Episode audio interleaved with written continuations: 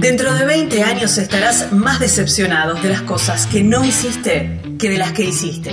Así que desata amarras y navega alejándote de los puertos conocidos. Aprovecha los vientos alisios en tus velas. Explora, soñá, descubrí, viajar. Porque la vida es corta y el mundo es enorme. Si no es ahora, ¿cuándo? Estás escuchando Viajero Frecuente. No importa la pregunta, la respuesta es viajar. Deja que el mundo te sorprenda. Disfruta del camino, no hay prisa en llegar. Y respira en la naturaleza. Viajero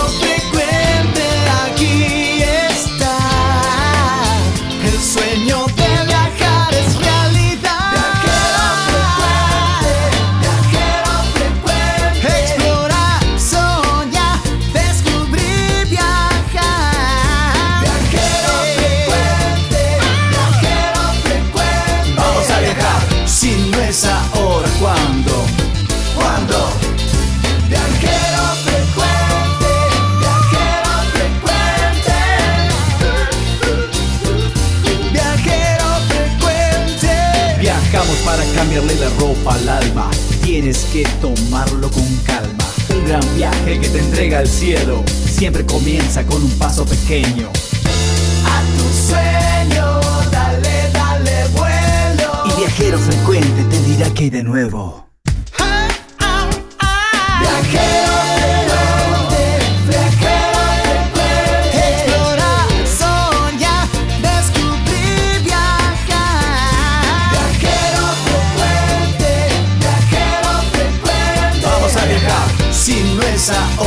Ahora,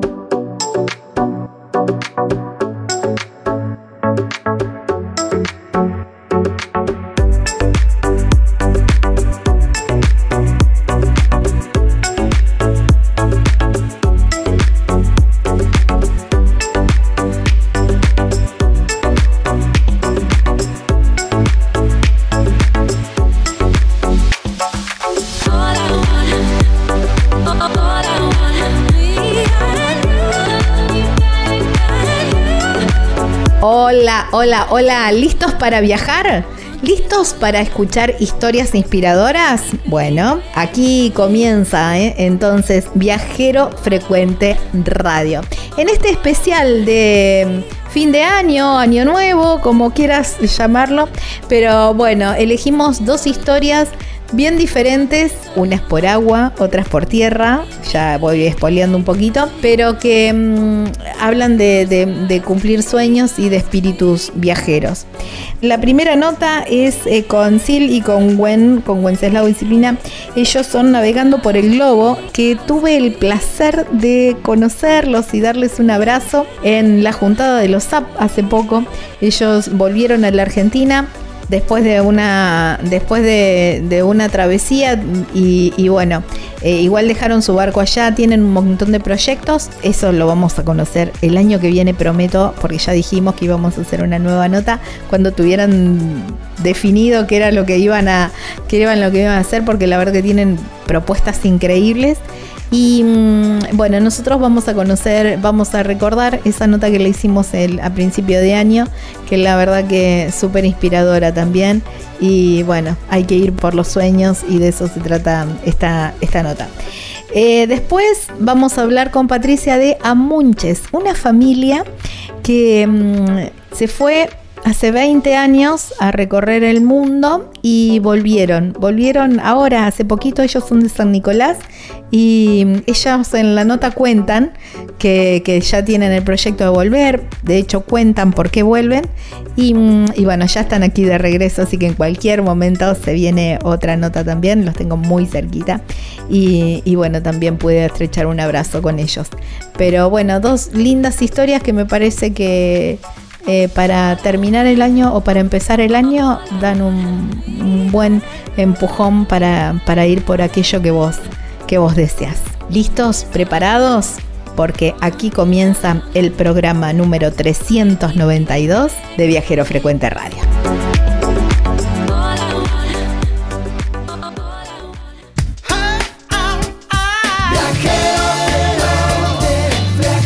Viajar es la respuesta, no importa cuál sea la pregunta. Estás escuchando Viajero Frecuente.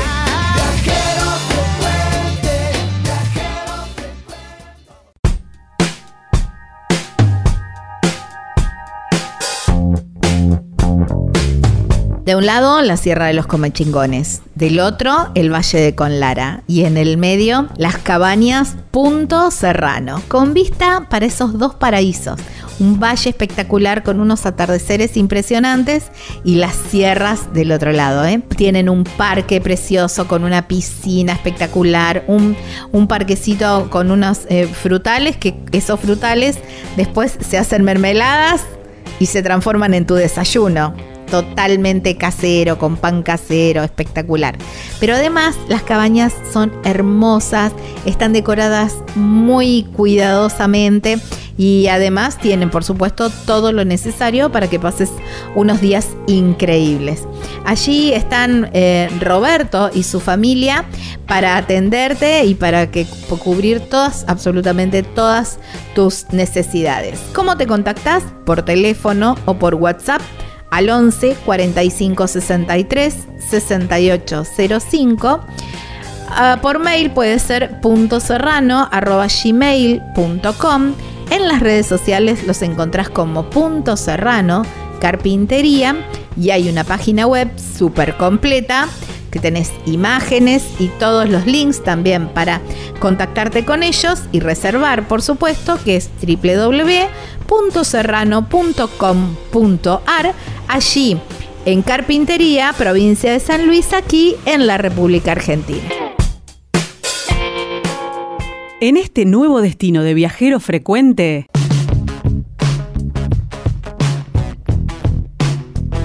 Estamos en Viajero Frecuente de Radio, así nos encuentran en las eh, redes sociales.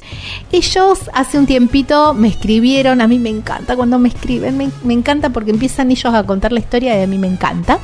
Escribieron, son eh, Wenceslao y Silvina, son argentinos y decidieron, que ya nos vamos a enterar por qué y cómo, cómo salió toda esa idea, y de recorrer el, el, mundo, pero navegándolo. Así que los tenemos del otro lado de la línea, en el otro lado del mundo también. Ahora les vamos a preguntar exactamente en qué puerto están. Silvina y Wenceslao, gracias por su tiempo y bienvenidos a Viajero Frecuente. Buenas, ¿cómo están? Gracias. Muchas gracias.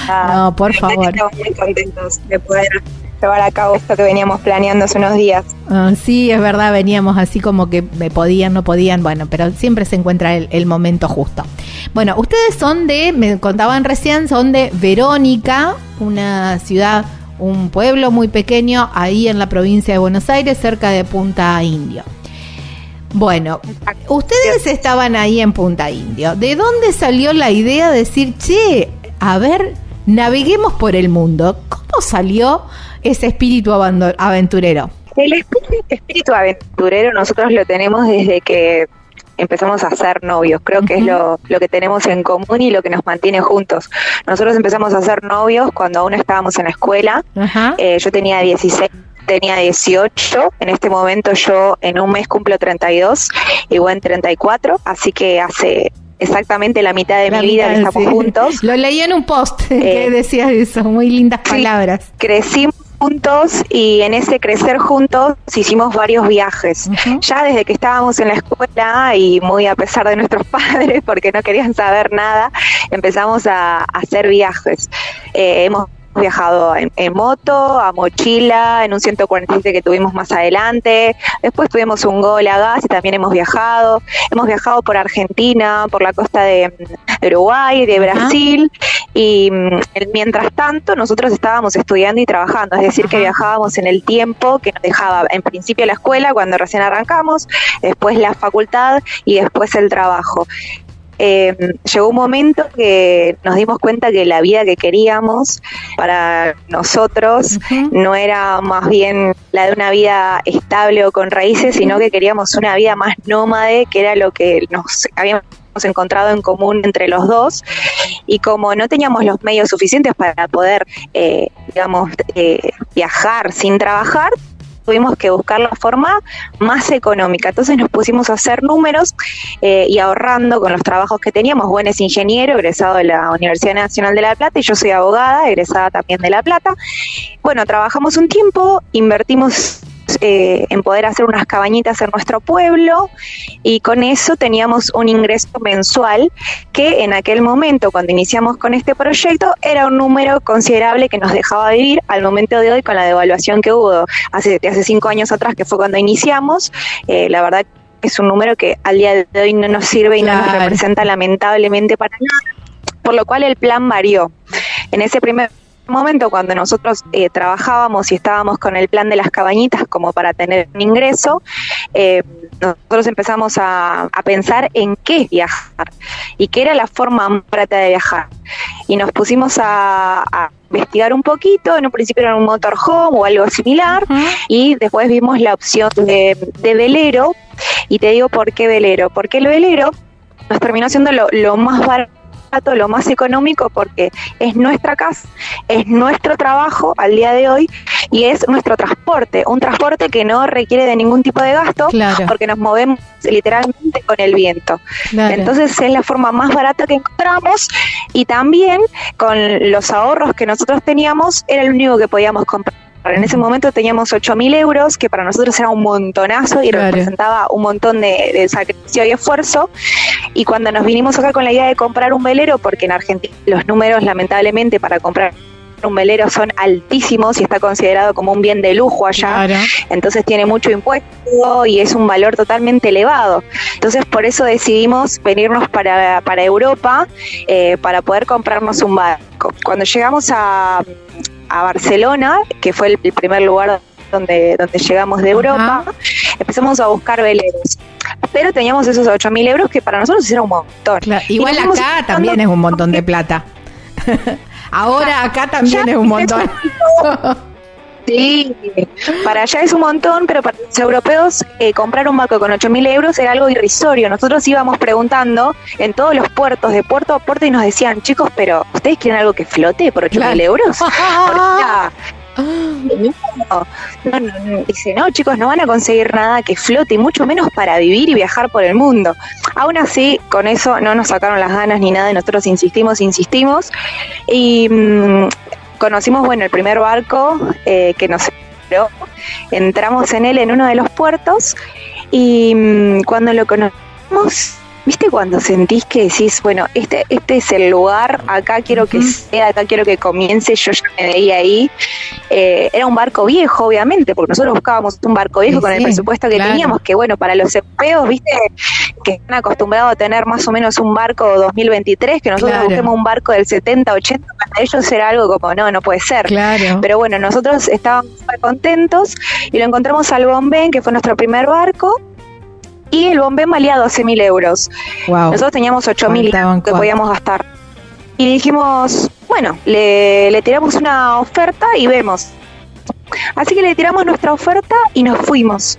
Y nos fuimos, pero con toda la ilusión de que eso suceda y con, con una intuición de que nos iban a decir que sí. Nos fuimos Estamos esperando la llamada en todo momento porque nos dijeron vayan pará. que los, cualquier cosa los Eh, para Silvi, eh, la oferta la hicieron por los 8 mil euros, digamos, un 30% euros. menos de lo que pedían. Exacto, sí, sí. Wow. Eso, eso ya te determina que están, estaban decididos, porque si no, ni te da la cara en, en ofrecer tampoco, ¿eh? Somos re cara rotas, nos da la cara más- un montón de No, no, pero habla bien, habla bien de, de la, de la fe que se tenían, habla muy bien de la fe que se tenían, por supuesto. Sí, la verdad que sí. Y mm, bueno, nos fuimos a la playa a esperar que nos llame con la idea de que nos digan que sí, ya lo Claro. teníamos repensado, que decir, no sé por qué, pero lo teníamos pensado. Nos fuimos a, a la playa de al lado esperando. Dijimos, no nos vamos a ir mucho porque nos van a llamar. Y a las tres horas nos llaman y nos dicen, "Chicas, aceptaron la oferta. Ah, no, te digo cómo festejamos. qué alegría. Increíble. Y mm, Y, y ese No, y el barco, era el- ¿me dijiste cómo se llamaba? Primer barco se llamó el Bomben, que es Buenos Vientos en catalán. Ahí está, el Bombén. Vos me, ustedes me contaban que eh, habían viajado desde muy pequeños, desde muy chicos, desde adolescentes, que habían viajado en un ciento, en, en- haciendo dedo, en moto, en un 147, en un gol. Perfecto, todo hasta ahí perfecto. Pero de ahí a flotar en un velero hay un viaje, porque digamos, yo también he viajado en un montón de cosas, pero de y de hecho mi hermano tiene un tiene un barco de madera y pero yo no tengo ni idea de nada de navegación. ¿Cómo fue esa tran- transición de ustedes? Porque claro, a ver, ingeniero, pero no sos ingeniero naval y vos y vos sos abogada. Eh, me, me falta un eslabón ahí. Muchos, muchos navales que no navegan. Conozco co- colegas navales que no navegan. No, la idea del barco fue más que nada porque mientras estudiábamos eh, ahí en La Plata había un curso que se dictaba que era el de timonel y Gwen lo había hecho. Posteriormente a hacer el curso de timonel, él hizo el curso de, de patrón, eh, que es lo que habilita a navegaciones más largas como la que estamos haciendo. Eh, entonces él tenía conocimiento, no ten- tenía conocimiento pero no mucha experiencia porque Claro, nosotros no todo teníamos teórico. barco. Claro, todo teórico, digamos. Claro. Igual también eran, eran todos pálidas, ¿no? De la RUB, eh, decían, sí, no, están locos, así, ¿qué, qué van a hacer? Además, imagínate que cuando contamos a nuestras familias que nuestra idea era dejar o en su trabajo como ingeniero, yo Sí, mi sí, trabajo sí. como abogada, eh, era como, pero están locos, pero ¿qué les pasa? Y además, Claro. en nuestras familias no tenemos personas que naveguen, entonces es algo totalmente desconocido. Claro, y cuando, cuando hay algo de hay muchos miedos, hay muchos miedos también Claro. respecto a eso. Lo que eh, pasa es que sí, hay una cuestión que el, el barco te da una cierta inseguridad, entre comillas, que no te da la, eh, la tierra, digamos. De, bueno, se te rompe el auto, bueno, te tira al costado de la ruta y, y haces dedo, qué sé yo. Y no. El, ba- el barco es otra cosa, ¿no? Es otra Imagino cosa. que por eso.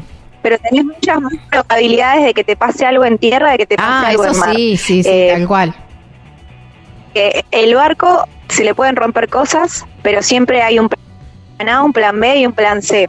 Es muy difícil que, que la situación llegue a ser drástica. Claro. Eh, obviamente que pasa, hay historias, no, no hay que negarlo, obviamente, que hay historias que terminan muy mal, pero hay muchos planes que se pueden realizar antes de que la situación llegue a estar muy mal. Claro. Eh, por eso pienso que, que sí, que es diferente quizás a la, a la vida en tierra, pero como hay mucho desconocimiento en general respecto a esto, como que hay más miedos en modo de prejuicios que lo que es en realidad. Claro, sí, Yo sí, sí, busco mucho, eh, lo que busco los dos, de fomentar la náutica, Silvi con las redes y yo, nada, yo no soy muy bueno con, con las redes, pero bueno, Silvi es la que hace más el laburo. Tampoco soy muy buena con las redes. No, son muy buenos, es muy lindo lo que hacen, es muy lindo. Bueno, de paso le vamos invitando a la gente ¿eh? que ingrese a, a sus redes sociales y vayan viendo, mientras van escuchando la nota, que vayan viendo sus, sus redes sociales. Así van viendo también o va- le van poniendo imágenes a, a todas estas palabras. ¿eh? Los encuentran a los chicos como navegando por el globo, así todo junto. Sí. Bueno, Porque es desmitificar un poco esto de la náutica. Nosotros justamente no fuimos siendo ni profesional ni nada. Claro. Vimos que, que sin mucha plata y mucho conocimiento, porque dijiste, dije, naval tampoco, Claro. eh, se podía. Literalmente, desde que vimos que se podía y que era es un medio Ajá. muy muy lindo la náutica, la gente, el ambiente, se ayudan mucho, es muy muy generoso el ambiente, Claro. más cuando tenés una historia así, que tenés hacer algo, la gente ayuda un montón Claro, para estas cosas. sí, es de la misma náutica, ¿no? Claro. Así que, eh, bueno, buscamos un poco mostrar toda esa factibilidad que en su momento nosotros la hicimos encontrar y en su momento en internet no había mucha Claro. historia, había unos chicos españoles que estaban navegando por el Caribe en medio en esta, de esta forma. Bueno, eran europeos y tenían más recursos. Claro. Así que hicimos la versión locos nosotros. Claro. para La versión argenta. que se. La versión argenta. Claro, la versión argenta. Musiquita, sí, sí, El velero que tiene música nosotros. Bueno, así que esa noche, imagino la emoción de esa noche de, a ver, con, con casi lo opuesto y un par de y un par de mochilas. eh, imagino todos los ruidos, todos los eh, los aromas, todos los movimientos, ¿no? Eh, aunque estuviera en puerto, estaban arriba de un velero, ¿no? Estábamos en el puerto de Masnou, ahí cerquita de Barcelona, y si bien bueno había hecho el curso de timonel, de patrón, y había estado en algún que otro barco un par de horas, era la primera vez que nosotros íbamos a estar a bordo de un barco viviendo, y, para mí fue como una escuela, digamos, de navegación, en donde mi profesor fue bueno, enseñó muchísimas cosas, eh, pero bueno, también era aprender a conocer el barco, porque como cualquier casa y como cualquier auto, como cualquier pueblo, eh, hay que aprender a, a conocerlo, a escucharlo, a escucharle sus ruidos, a ver por qué funciona Claro. esto, para qué funciona otro. Sí. Semanas de tormenta las. Sí. Sí. Semanas de tormenta con unos vientos fuertísimos. ¿En la primera semana? Sí, la primera- No, no, todo, un curso súper acelerado hicieron, chicos. Igual ustedes estaban amarrados ahí, no habían salido todavía a navegar, ¿o sí? Unos, eh, amarrados para que salga la transferencia del, Claro. del bomben a nuestro nombre. No podíamos vernos hasta que el bomben esté a nuestro nombre. Claro. Cuando sale, eh, cuando no- nos dan, bueno, ahí decidimos irnos. Y cuando decidimos irnos, nos agarra la primer tormenta. No. eh, en el primer día, con granizo y todo. Oh. También en experiencia, ¿no? Porque en aquel momento, cinco años atrás, nosotros no manejábamos muy bien lo que son las aplicaciones para ver el pronóstico. Y además porque no teníamos experiencia, la No, verdad. re Entonces la mandado, historia que ver mandado. diferente, pero en ese momento nos agarró una tormenta y yo me acuerdo que lo primero que pensé fue, ¿para qué me subí a este barco? ¿Por qué Claro. no seguía bueno? en un momento agarré y le dije Culpa eh, mira, no sé cómo, no sé cómo, pero llévame a tierra ya. Le dije, llévame ya a tierra. Le dije. Eh, eh, pero bueno, la verdad es que la navegación también me terminó como enamorando a mí. En principio, claramente fue por Gwen, eh, que él fue el que me, me dio esta opción porque había hecho el curso de Monel y Patrón y, y como que le había gustado mucho. Eh, primariamente fue por él y hoy en día la verdad es que a mí me gusta mucho y creo que no me imagino otra forma de viajar y de vivir que no sea arriba de un velero. Eh, como que descubrí un número, un número, una nueva vida, una nueva vida, una nueva etapa y también una vida mucho más simple en la que necesitamos muy pocas cosas para ser feliz. Por decirte, estábamos navegando el otro día que veníamos desde Cerdeña para Baleares y en un momento empieza a salir la luna llena, ah, fue antes de anoche, Mm. la luna Ah, llena la luna colorada. roja, Claro. claro, y de repente me empiezo como a llorar de la emoción, de una emoción de felicidad y, mm, y ya te digo, como que descubrí felicidad de una forma muy simple, mirando un atardecer, mirando el cielo, nadando, viendo delfines. Eh, a ver, es muy simple nuestra vida. Nosotros nos bañamos generalmente en el mar, eh, después nos damos una jugada con agua dulce, pero tenemos una vida súper sencilla, eh, con muy poco confort y lujo, pero la verdad es que es mejor que en otras situaciones en donde teníamos un montón de otras comodidades. Como que las prioridades van cambiando, los focos van cambiando y el y la sensación de bienestar es totalmente diferente. Yo la verdad que me gusta invitar a que la gente conozca la navegación porque creo que es un viaje de ida. Wow, qué increíble. Bueno, hermoso final para, el- para este primer bloque. Ahora me quiero meter, ya tuvimos toda una introducción de, del inicio de, esta hermosa, eh, quizás empezó como una aventura, pero ya ahora como un medio de vida. Y les pido un ratito, vamos a una pausa y en el segundo bloque ya vamos por experiencias y todo eso. ¿Les parece?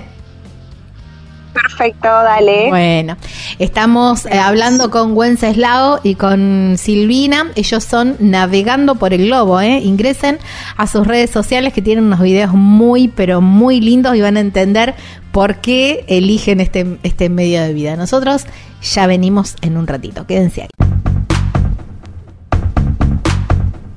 Imagínate estar sentado tomando unos mates o tomando sol en unas playas súper amplias, súper amplias, con todo un espacio impresionante para vos, aguas cálidas y una playa muy pero muy tranquila. No, no, no, no te lo imagines. Ese lugar existe y se llama Playas Doradas en la provincia de Río Negro. ¿eh? Allí están este pueblito que es una maravilla. Y ahí tenés la oportunidad de alojarte en el complejo Golfo Dorado. Mira, son departamentos para 2, 4, 5, 6 personas completamente equipados. Tienen wifi, tienen microondas, tienen televisor satelital, tienen cocheras cubiertas y además, algo que no nos puede faltar a nadie, parrillas independientes. ¿eh? Sí, sí, sí, completo, completo el complejo Golfo Dorado. Mira, los podés, podés mirar ¿eh? de qué se trata en, en Instagram, en las redes sociales, los encontrás como Golfo Dorado. También podés llamar o consultar por WhatsApp a Marilú al 299 511-6764. Por mail los encontrás como golfodorado.yahoo.com y la verdad que vas a pasar unos días espectaculares porque el destino es maravilloso y el lugar donde te vas a alojar también. Así que combo perfecto para playas doradas allí en la provincia de Río Negro, aquí en la República Argentina. Estás escuchando Viajero Frecuente.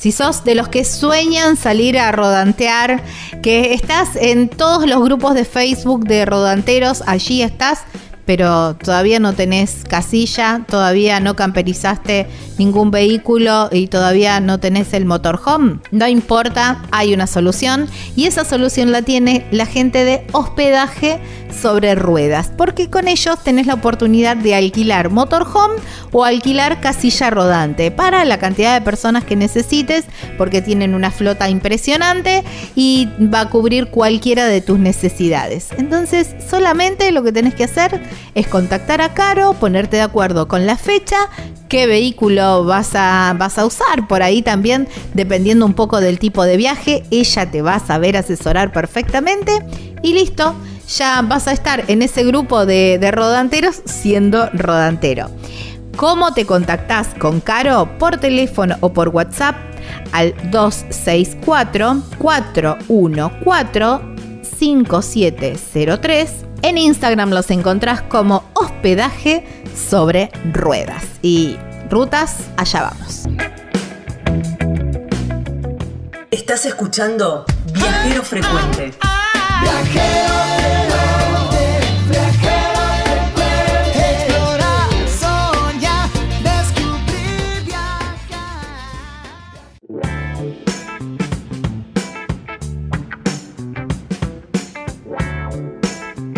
Cuarto bloque, segunda parte de esta hermosa, hermosa historia de mm, Silvina y Wenceslao que salieron de Argentina, abogada y, eh, e ingeniero, eh, con dos cursos de, de navegación y, y 8 mil euros para comprar un barco, que era poco, que no alcanzaba para mucho. Bueno, al final se compraron el, el barco. El bombén. El bombén. No, no me entendía la letra, no me entendía la letra. El bombén y decidieron. Primera salida se encuentran con una tormenta. Ah, sí, sí. El conocimiento era todo teórico. Así que Silvina quería matarlo. Estoy haciendo como un resumen del, de la- del bloque anterior por si alguien se lo perdió. Y en esa tormenta eh, nos quedó después como la idea eh, sin terminar. Eh, estaban muy lejos de la, de la costa, chicos, cuando les agarró esa tormenta con granizo y todo. Yo, yo ya me lo estoy imaginando, yo los veo como en una película, te digo. Eh, hoy te lo puedo contar desde otro lugar, Claro. pero porque en ese momento, imagínate que era la primera vez que Sí, yo navegaba sí, sí, y, y que no tenía ningún tipo de conocimiento, entonces tenía muchísimos miedos. Pero bueno, salimos de, del Masnou, donde habíamos comprado al Bombén, y empezamos a navegar al principio muy lindo, el día muy lindo, y de repente se empezó a llenar de nubes, que en este hoy en día podemos llegar a reconocer las nubes de tormenta y qué tipo de lluvia y demás, sí. Experiencia, pero en ese momento no. Aparte, ustedes estaban recién llegados a Europa. Eh, eh, digamos, Claro. pongamos eso en contexto. Ni siquiera tenían experiencia de haber estado viviendo dos o tres meses en Barcelona, como para decir, bueno, más o menos le conozco el clima, ¿no? Ustedes cayeron. Teníamos experiencia y tampoco teníamos referentes eh, como para preguntarle. Claro. Entonces lo que nos pasó es que nos agarra la tormenta, yo entro como en una situación media de crisis, como de miedo, porque veía las olas muy grandes, empezó a caer granizo, el bombén se movía para todos lados. Entonces le digo, Gwen, por favor, pero llorando, esto te lo digo así, pero llorando. Hoy veo la situación, digamos, a lo lejos y después la experiencia, digo, no era tan grave, pero en ese momento Claro. eh, yo lo viví Era como un algo mundo, muy grave obvio. y le digo, bueno, ya, llévame a tierra, por favor, llorando, le digo, llévame a tierra ya.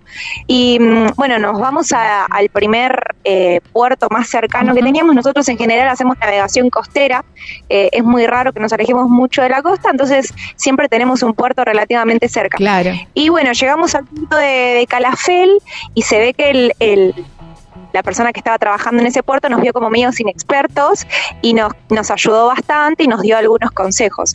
Y lo que nos pasaba a nosotros al principio, como no teníamos experiencia ni ningún referente, era que nosotros pagábamos en todos los puertos, ¿viste? Nosotros íbamos pagando, nos decían, bueno, es tanto la noche, íbamos, lo pagábamos.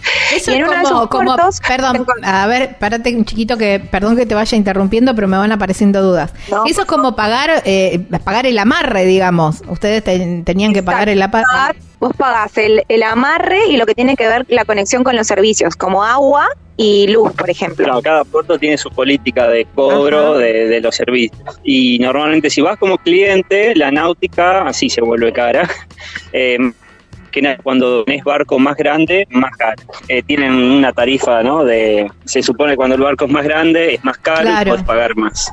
Así que el nuestro era 9 metros, prácticamente es de los chiquitos acá, así que Claro. no, no aplicábamos a la sobretarifa. Pero Claro. Las tarifas normales de puerto son, depende del país, pero a veces son caras. Claro. Hablábamos recién eh, fuera de aire que ustedes eh, van haciendo como charlas de, del modo argento de viajar, de que uno siempre acostumbrado a tantas crisis y, y a buscarle siempre la vuelta que salga un poco más barato para poder lograr hacer eh, lo que queremos hacer. Siempre le encontramos la vuelta, entonces ustedes es como que navegando a lo argento, navegando al modo argentino. Los truquitos le, le- le llamo yo. Claro. Los truquitos para desbloquear el Mediterráneo, para no ser el cliente habitual.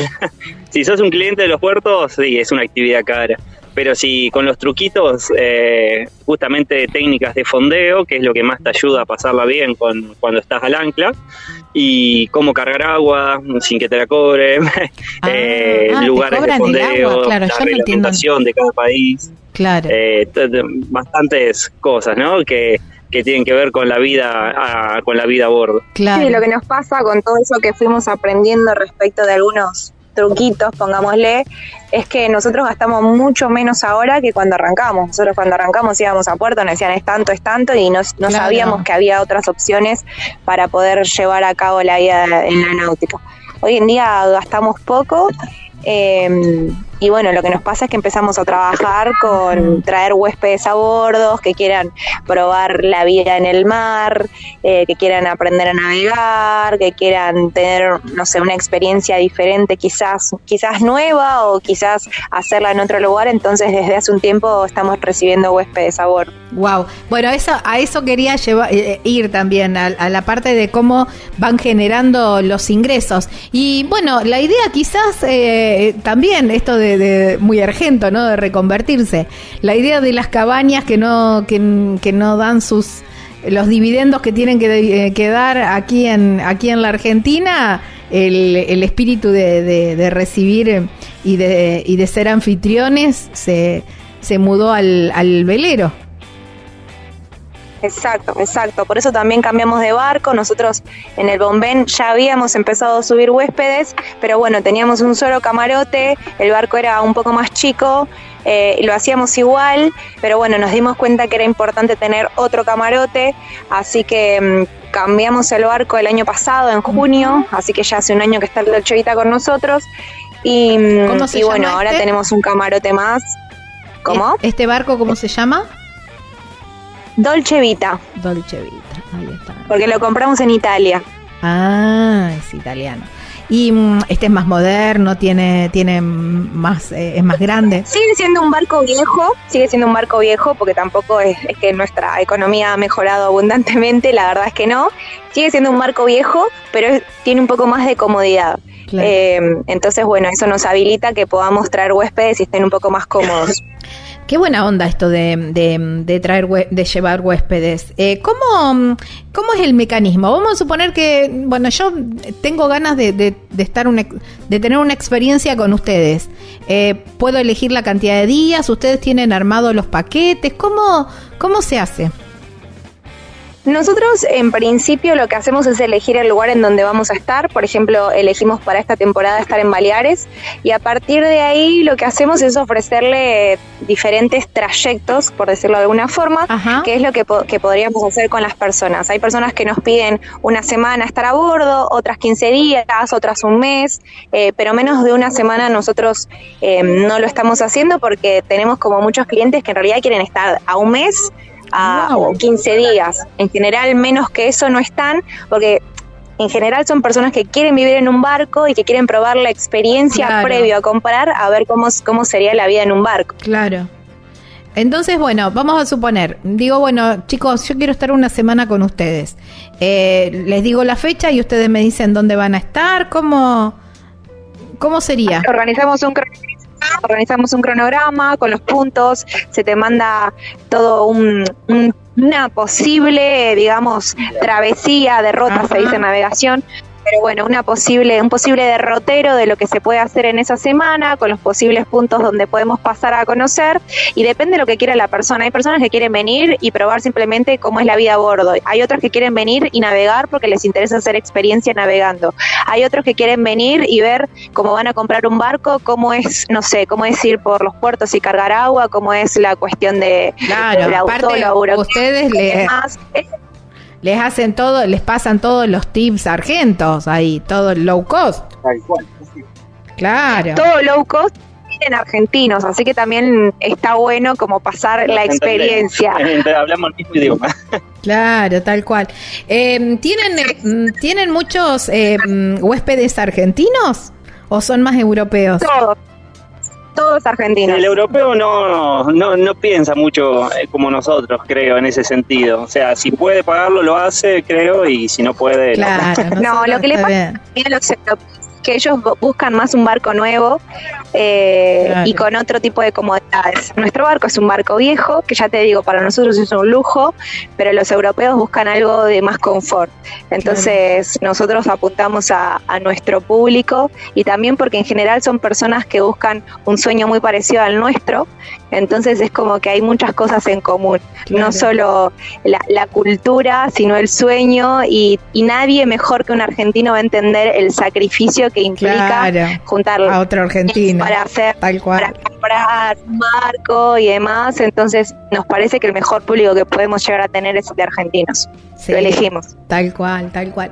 Ahora están, eh, su forma de vida es esa, digamos, eh, alquilando el alquilando el alojamiento, Sí, que- digamos, en el en el barco o tienen también algún otro otro medio. No, no. No, no, ahora te subimos gente a bordo donde le alquilamos el camarote y la experiencia de vivir a bordo dependiendo de la- las necesidades que quieran. Si quieren hacer alguna clínica náutica o quieren simplemente navegar y, conocer lugares, pero por, estar a, bordo. Es depende de lo que quiera la persona. Claro. Eh, estoy, me quedo pensando, ¿no? Y digo, qué loco esto cinco años atrás, eh, en esa tormenta o en esa o esa primer noche en el barco, digamos, y en y, y decir que, a ver, no entendemos nada de esto. Ahora a estar dando clínicas, a estar alojando gente en el barco, ¿no? ¿Cuánta cuánta agua ha pasado bajo la quilla, quizás? Sí, te escucho y, y me emociona un poco porque si bien fueron cinco años para atrás y uno ya también era adulto, eh, siento que eran otras versiones nuestras claro. y, y siento que la navegación fue como un curso de vida para un montón de cosas, porque nosotros hoy en día valoramos eh, el agua, porque como tenemos los tanques de agua dulce, los cuidamos un montón, nos bañamos, lo usamos para bañarnos, pero para una jugadita, porque nos bañamos en el mar, eh, lo usamos para lavarnos los dientes, cocinar, o sea que tenemos mucha conciencia del agua, mucha conciencia de, eh, del consumo, digamos, en lo que tiene que ver con, con los plásticos, por ejemplo, eh, del cuidado de la naturaleza sobre todo. Hoy en día vemos al Mediterráneo con muy poca vida bajo el mar y, y es triste, pero también nos hace tomar conciencia.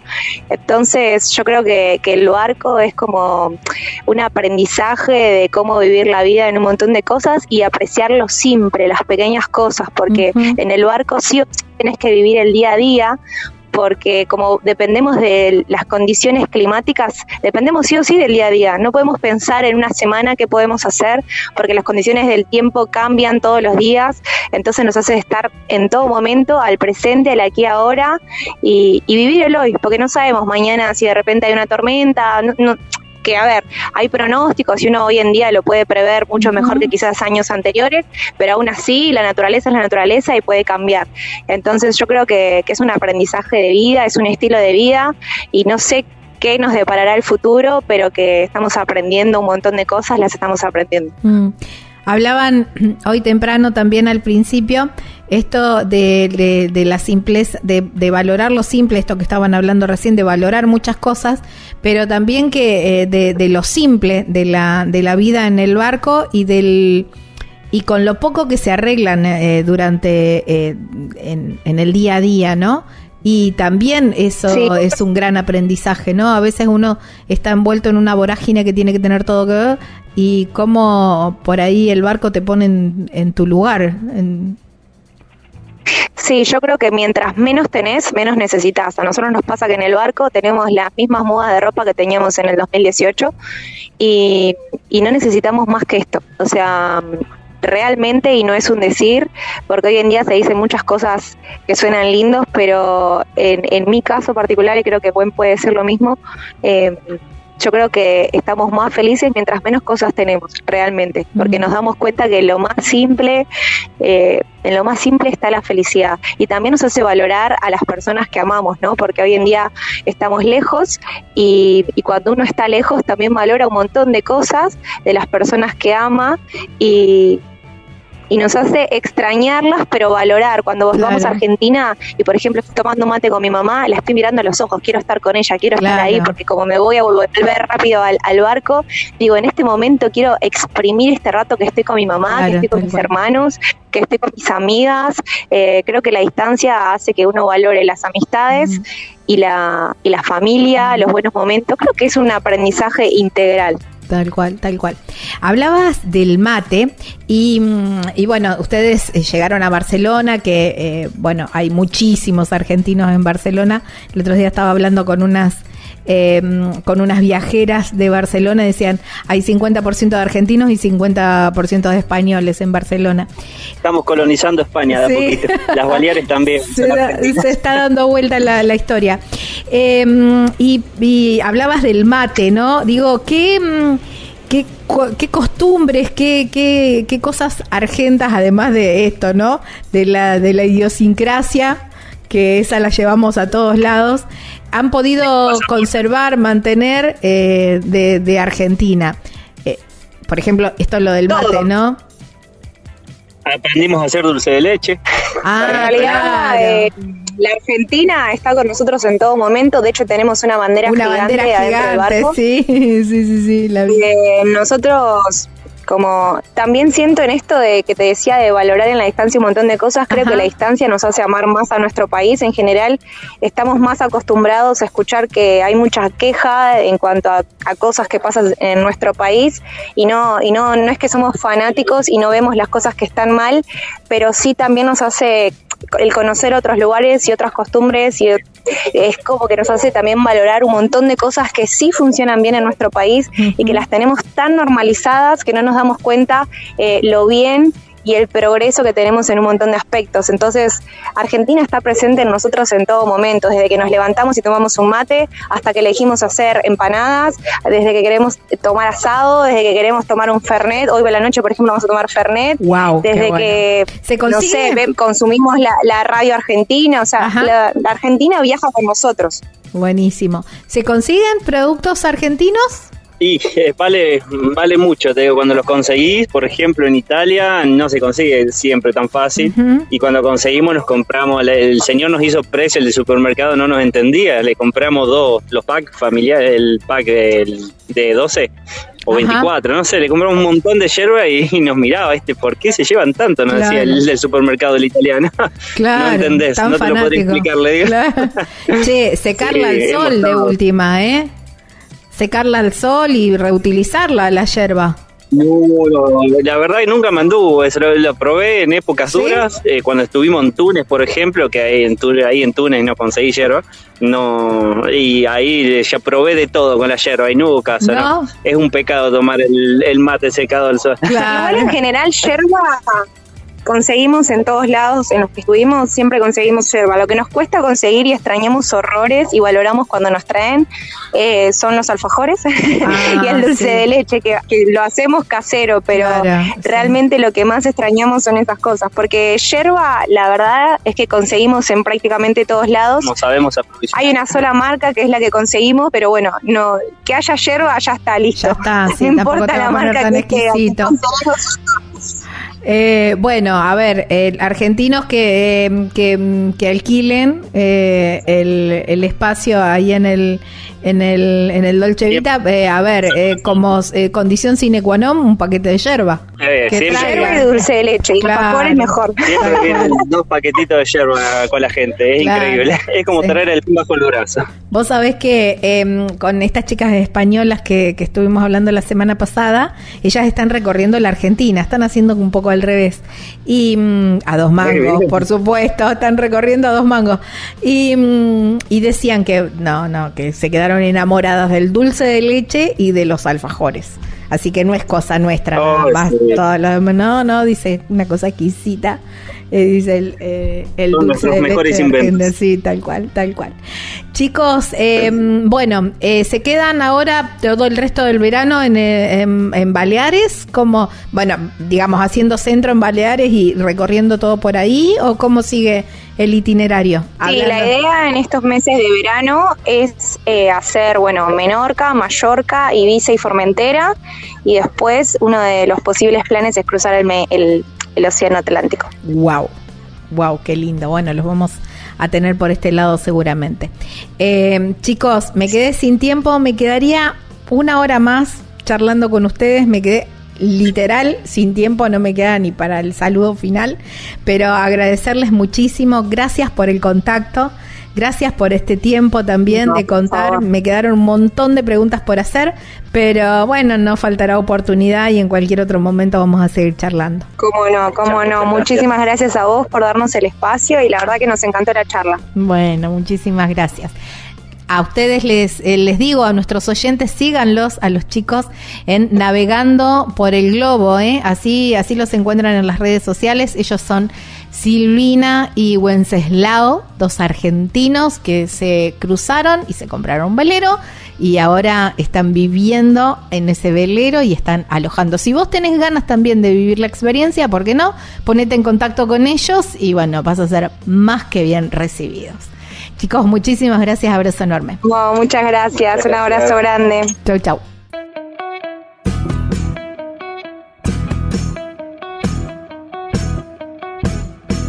¿Ya compraste el terreno en ese lugar soñado o estás planeando comprar ese terreno con una vista espectacular para irte de vacaciones, para tener tu quinta o quizás para tu en tu ciudad, para constituir tu hogar y te falta la construcción, te falta la casa? Bueno, aquí llega la gente de El Picapalo que te construye así, tac, en un chasquido de dedos, una, las cabañas de madera, cabañas de tronco. Tienen como un, un balconcito. No, no, son espectaculares. Hay un montón de modelos y también hay un montón de eh, medidas de metraje, de metros cuadrados y también van cumpliendo según tu necesidad y, y para lo que quieras.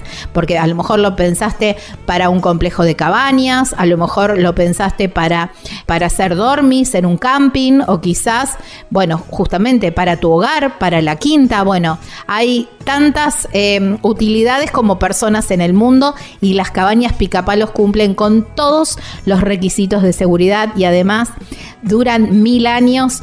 Eh, te las entregan listas, listas para habitar, ¿eh? así ya en mano, listo de decir, vos no, me traigo mis muebles y ya empiezo a habitar las cabañas El Picapalo. Muy sencillo para contactarse. Podés llamar a este número o por WhatsApp, por supuesto, 3438 41 28 31. En las redes sociales los encontrás como El Picapalo Cabanas y la página web súper completa, ahí vas a tener todas las medidas y están los planos. De todos modos también se pueden hacer modificaciones. Es www.elpicapalo.com.ar. Ah, y me olvidé de avisarte, la llevan a todo el país.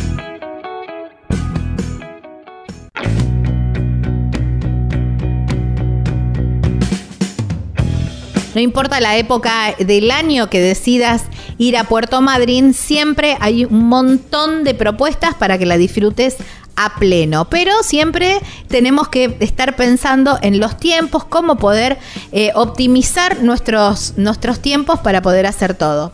Pero hay profesionales que se dedican a, planear y a coordinar todo para que vos solamente disfrutes y te olvides de todo lo demás. Y ellos son la gente de Animal Travel Madrid. ¿eh? Y tienen una variedad impresionante de excursiones y experiencias en toda, en toda la zona. ¿eh? ¿Cómo podés hacer para contactarlos? Mira, ya, ¿eh? ya, ya los tenés que contactar por teléfono o por WhatsApp al 280-477-7019. En las redes sociales los encontrás como Animal Travel Madrid y hay una página web súper completa donde vas a tener todas las excursiones con la descripción, avistajes de ballenas, a las visitas a los pingüinos, eh, la visita a los museos, gastronomía, dique ameguino, bueno, todas las toninas, bueno, todo lo que se te ocurra, está todo ahí descrito con los precios y el botón para, para reservar. ¿Cómo es esa página? www.animaltravel.com.ar Es tu guía confiable allí en Puerto Madryn, provincia de Chubut, Patagonia, Argentina.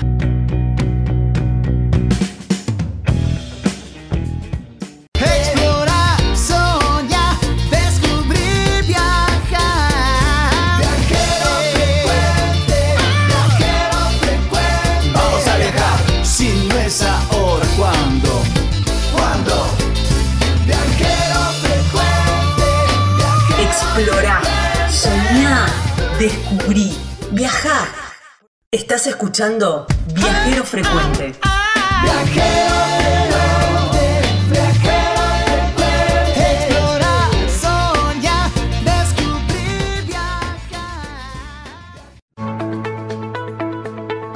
Vos elegí cómo moverte. Nosotros premiamos tus hábitos sustentables con el seguro de movilidad sustentable para autos híbridos o eléctricos y motos eléctricas. Protegemos tu auto o moto híbrido o eléctrico ante robo, incendio, inundación, daños por granizo y daños en cristales sin franquicia. Además, contás con un seguro de vida individual y auxilio mecánico por avería o accidente. Si te interesa contratar este seguro, consulta a tu productor asesor de seguros o llamanos al 0800 555 5787. Estás escuchando Viajero Frecuente. Encontranos en Facebook como Viajero Frecuente Radio, en Twitter arroba Viajero Radio, en Instagram Viajero Frecuente Radio. Vamos a viajar, si no es ahora, ¿cuándo? ¿Cuándo?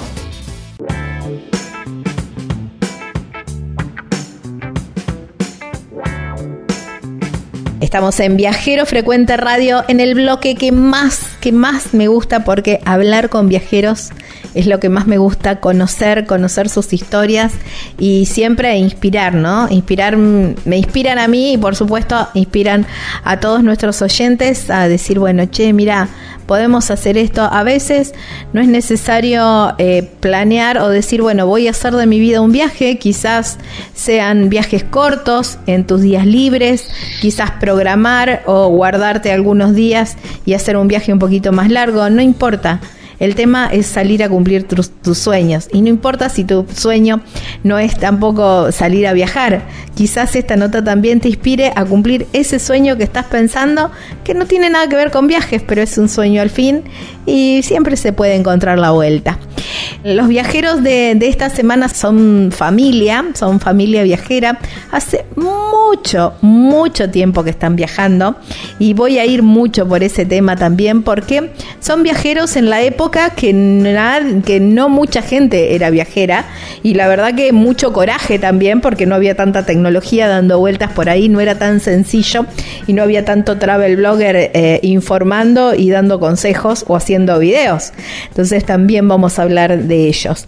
Ellos son Patricia, Germán y se sumó al viaje porque nació en el viaje, aunque ya ahora es un adolescente, eh, Inti. Ellos son los amunches. Amunches es viajeros en mapuche y tiene que ver esto también con, eh, con el viaje. Y estamos del- desde México, eh, porque están en Sinaloa ahora. En México está Patricia del otro lado de la línea. Hola Patricia, gracias por tu tiempo y bienvenida a Viajero Frecuente. Hola Gaby, mucho, muchas gracias, mucho gusto en, en conocerlos y me encantó la introducción, ¿no? Porque creo que se trata de, de cumplir sueños, no solamente se trata de hacer un viaje físico de un lugar al otro, sino se trata justamente de hacer un, un viaje interno para, para dar esos pasitos y estar más cerca de lo que uno sueña, de lo que uno anhela. Tal cual. Bueno, usted, quiero aclarar antes que nada, porque soy muy cholula, son de casi vecinos, ¿eh? Porque son de, una, son de San Nicolás, de los Arroyos, aquí en la provincia de Buenos Aires.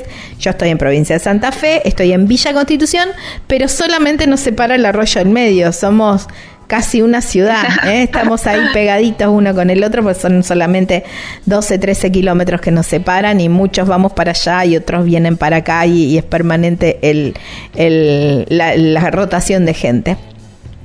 Pero Patri, hablando de sueños, ¿no? Y esto, ¿cómo, cómo arrancó el, este sueño, este proyecto? Bueno, nosotros con Germán nos conocimos del año 91. Eh, yo tenía casi 17, Germán tenía 24.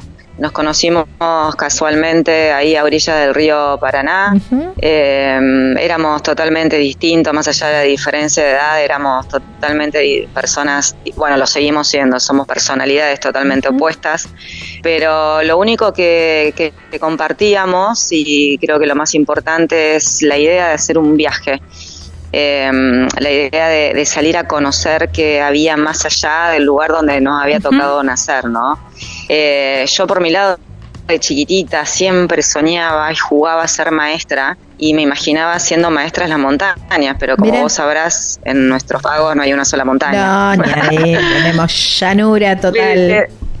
Sin embargo, yo me imaginaba eso, me imaginaba jugar. Y bueno, me convertí a lo largo del tiempo en maestra, pero seguíamos ahí con Germán anhelando eh, eh, conocer. Eh, pero obviamente, como vos bien dijiste, en esos años la información era muy escasa y, y mucho más escaso era pensar en la posibilidad de, de vivir viajando. Tal o sea, ¿quién se, se le iba a ocurrir en el año 90 y pico poder vivir viajando? O sea, Sí, muy poca imposible. gente. No, sí, era imposible. Así, Eh, así que bueno, nos llevó un tiempo, un tiempo eh, planificar todo más que nada porque bueno, lo que creo que a la mayoría de las personas le pasa por la cabeza al principio y el mayor obstáculo es el, el aspecto económico, ¿no? Claro. Así que con, con Germán ahorramos toda la vida para hacer algún día un viaje. Y resumiendo más o menos fueron como 10 años en que todo lo que ganábamos lo destinábamos para algún día poder arrancar y finalmente lo logramos en el año 2003. Wow. Estoy tratando de, viste que el, tiempo por ahí de- es, eh, te, hace borrar algunas cuestiones o, te hace perder. Eh, estoy tratando de pensar entre en los noventas, que fue la fecha de, planear el viaje. eh, no había más que alguna que otra revista y algún atlas. A ver, eh, ya estaba internet, no, no, no, ni ahí. No, el internet nosotros lo obtuvimos unos meses antes de salir, que, que dijimos, tenemos que conseguir una computadora porque tenemos que averiguar, Germán, del viaje, ¿no? Nos tenía preocupada, por ejemplo, eh, el tapón de Darien, ¿no? Claro, como un- una gran incógnita. Es, todavía sigue siendo ¿eh? para muchos viajeros. Eso es, es una pregunta, imagino para ustedes también una pregunta recurrente, ¿no? ¿Cómo hacer en el tapón de Darien? Claro, pero en esa época era todavía Sí, más, porque imagino. eh, era imposible acceder a otras experiencias, por ejemplo, que hoy, bueno, Claro. te metes y hay Sí. mucha gente que te cuenta cómo hacerlo, pero en ese entonces era una gran eh, duda. Entonces me acuerdo que Germán se apareció un día con una computadora con monitor, que se enganchaban con el ti ti ti. Claro, ti, con ti. el teléfono Bueno. de línea. ¡Ay, que hasta que enganchaba! Sí. ¿Y lo caro que era? De- no, nos hartamos de encontrar información que no servía para nada. Dejamos esa computadora tirada, finalmente arrancamos y dijimos, bueno, en el camino vamos a ver cómo se arregla todo esto. ¿Ya el primer proyecto fue eh, llegar a Alaska o la idea era eh, empezar por Argentina? No, era eh, la idea era salir lo más pronto, lo más posible cruzar la primera frontera. O sea, teníamos una, una necesidad postergada de, de- cruzar esa primera frontera, ¿no? De- de más allá de un límite para nosotros que representaba como algo personal, de, de cruzar ese, ese primer obstáculo. Y la verdad que recorrimos muy, muy rápido Argentina. Yo creo que en 7, 8 días pasamos a despedirnos por amigos en Córdoba, pasamos a despedirnos por amigos en, en Tucumán, porque nosotros con Germán, eh, durante el tiempo de planeación, de noviazgo, de concubinato y de finalmente de casamiento, hemos vivido en varios lugares por el trabajo de Germán que lo iba trasladando. Entonces nos despedimos de esta gente donde habíamos también nosotros eh, un tiempo viviendo y yo creo que en siete días estábamos en Humahuaca. O sea, fue muy rápido. Claro, el tema era, era salir. Eh, me imagino Sí. también eh, en, ese, en ese momento, y lo enfatizo porque eh, me parece que es poner un poco en valor lo de ustedes, ¿no? Porque no digo que ahora es fácil tomar la decisión, pero en ese momento tiene que haber sido muchísimo más heroica la cosa.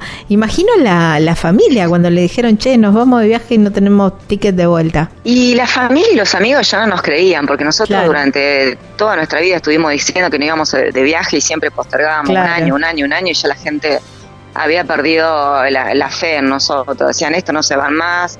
Y recuerdo justamente cuando pasamos por Tucumán, eh, entramos a una tienda a comprar unos repuestos de las bicicletas que teníamos, no sé si qué eran, no me acuerdo qué. y adentro de la tienda Germán se encuentra con un ex compañero de trabajo, ¿no? Mira. De casualidad. Ajá. Y entonces Germán le dice, hey, loco, dice, mira, asomate la ventana. Entonces se asoma y ahí ve el camioneta ya listo para, para el viaje. Y dice, ay, pancito, dice, era verdad, no lo puedo creer. Era verdad todo lo que nos Claro. estaba diciendo. Eh, nosotros creo que no fuimos tan conscientes. Te digo que no, si hoy me preguntás, porque la gente siempre nos pregunta qué tan difícil fue soltar, qué tan difícil fue el desapego. Yo creo que en ese momento, cuando estábamos armando todo en la casa de mis viejos, que, que nos ayudó a acomodar todo en la camioneta y, y partimos finalmente de la casa de mis papás en San Nicolás, eh, yo no, no creo que no fuimos conscientes de lo que íbamos a hacer. O sea, lo tomamos como un viaje que era de un año, ese era nuestro plan. Y, y, y fue difícil la despedida ¿no? emocional de ellos. Realmente preguntas, ¿no? ¿Qué es lo que dejamos? Mm.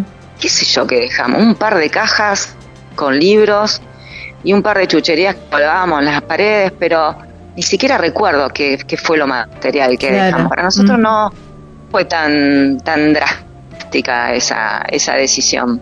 Claro, quizás fue tan planeada durante tanto tiempo que fue como, bueno, una liberación, ¿no? Por fin eh, di un paso adelante. Es como casi pensando recibirse en la facultad.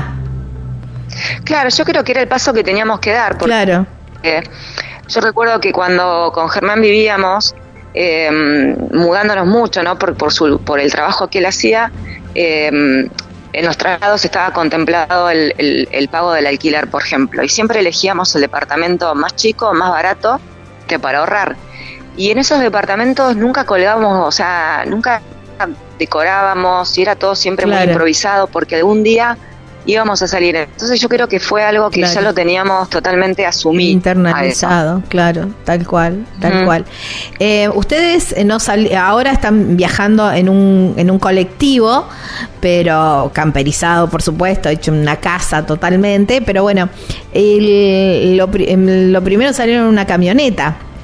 Salimos en, en una camioneta, en un Defender Land Rover. Lo único que hicimos fue sacarle los asientos para que entren las bicicletas. Hicimos un cajón de madera donde poníamos, pusimos 12 kilos de yerba, porque nosotros hicimos un cálculo. a ver, Ah, vamos a irnos 12 meses, ¿no?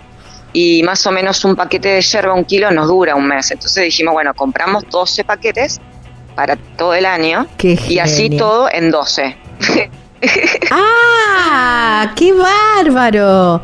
Digamos que, Sí, bueno, dijimos. así súper precavidos. Sí, 12 meses. Y bueno, la- los ro- rollos de foto, porque eran una foto con rollos. Claro. Dijimos, a ver, ¿cuántas, ¿cuántas fotos podemos sacar por día? A ver, dos fotos como mucho, porque ta- también hay Wow. un presupuesto, ¿no? Dijimos, bueno, si son dos fotos por día, multiplicado por, por los días de la semana, Son 60 multiplicado por los meses, claro, bueno, son son 60. tantos rollos. No, no te puedo creer. Claro, pasó eso también, que se digitalizó absolutamente todo. Ahora es impensado sacar dos fotos por día. Claro, sacás 500. Sí, ni hablar, ni hablar. Eh, ¿Cuándo mm, fue ese el, el clic? bueno, porque también fueron salieron con una mascota, salieron con un perro. No, salimos solos. Ah, perdón. Y mm, sí, salimos solos. Y ya en Bolivia, bueno, nosotros siempre tuvimos perros, ¿viste? De, Claro. de, de chicos, cada era perrera, tenía su perro de, en la familia. Cuando estábamos juntos con Germán siempre también tuvimos nuestros perros. Pero cuando nos subimos de viaje, vimos a Fidel, un, un Doberman, y dijimos, es imposible viajar con Fidel, o sea, Claro. es imposible viajar con, con, con alguien más. Claro. O sea, y le dejamos el perro a mi vieja, le dejamos a Fidel a mis viejos porque he pensado poder viajar con una mascota. Eh, y ya en Bolivia, Perú, yo ya tenía ganas de tener un, un perro, pero Germán no me daba mucha importancia. Y en Colombia eh, yo le dije, mira, o sumamos un perro o yo me vuelvo. Oh, Yo necesito tener una compañía, Germán. O sea, imagínate viajar con un perrito. O sea, era como que Claro, nos hacía sí, falta sí, sí. eso. Y en Colombia eh, sumamos a Co que se llamó Colombia por, por- en honor a ese país Claro. tan increíble que, que nos borró tantos tabúes y tantos miedos y nos enseñó muchas veces que, que mm, lo que te dicen de un lugar o un país eh, hay que conocerlos por los propios ojos, ¿no? Entonces, en honor a ese país tan maravilloso, eh, sumamos a Colo y lo pusimos de nombre Colombia, que fue nuestra primera compañera de viaje. Y bueno, falleció eh, en el año 2010, más o menos. No, sí, más o menos en 2010. Y ahora incorporamos a una perrita que se llama Aurora y es mexicana. Mira vos, ahí está. Bueno, ahora sí, familia completa con, eh, con niña y, y- y perro, ya está, completo, listo. Sí, somos la familia tipo. La familia tipo, tal cual. Eh, ¿Cuándo fue el, el clic que dijeron, che, esto, esto está bueno de vivir así? De, no, no creo que esto lleve un año solamente. Creo que va, va para mucho más. Porque mm, eh, dentro del proyecto, y quiero, mm, digamos que tienen ahora, eh, es ir recorriendo comunidades y, y- y compartiendo y conociendo e interactuando con comunidades. ¿Ese fue también el, el primer proyecto o el primer o lo primero era ir a recorrer lugares y viajar?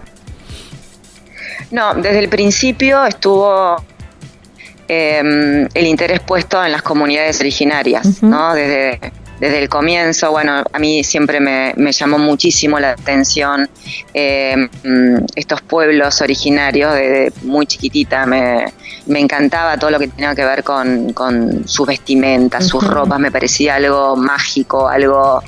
eh, tan increíble. Mi abuela tenía una vecina en su barrio que eran bolivianos y, y cada vez que esa señora salía a, la puerta de su casa a bombear el agua porque no tenían agua corriente en ese entonces y esa señora salía con sus trenzas y con sus vestidos. Yo la miraba y la admiraba asomada del tapial y siempre de chiquita me llamó todo mucho la atención.